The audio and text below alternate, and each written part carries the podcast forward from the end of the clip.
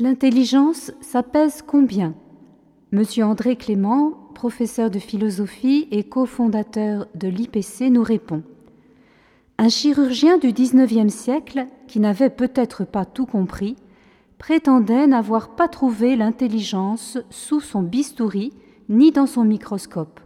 Pour lui, l'intelligence devait être sécrétée par le cerveau comme le foie sécrète la bile. Elle devait être matérielle. La science a fait depuis bien des progrès. L'infiniment petit nous a révélé que ce qui est matériel est fini, limité et attaché à une seule chose ou une seule fonction. Or l'intelligence ne semble pas avoir de limite. Un musicien peut multiplier les partitions musicales, voyez l'œuvre de Bach ou de Strauss. Un Chinois qui connaît quarante mille idéogrammes peut encore apprendre le français, construire une usine et faire des sciences.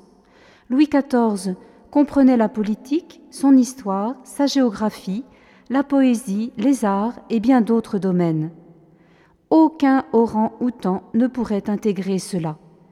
Si l'intelligence ne connaît pas de limites, c'est donc qu'elle n'est pas matérielle. Les instruments matériels, si fins soient-ils, ne peuvent ni la voir, ni la mesurer. Elle n'est pas matérielle, elle ne pèse donc rien. Pourtant, elle existe. La preuve, demandez à un ami s'il a une intelligence. Personne, jamais, ne s'en croit dépourvu. Deo gratias. Merci mon Dieu.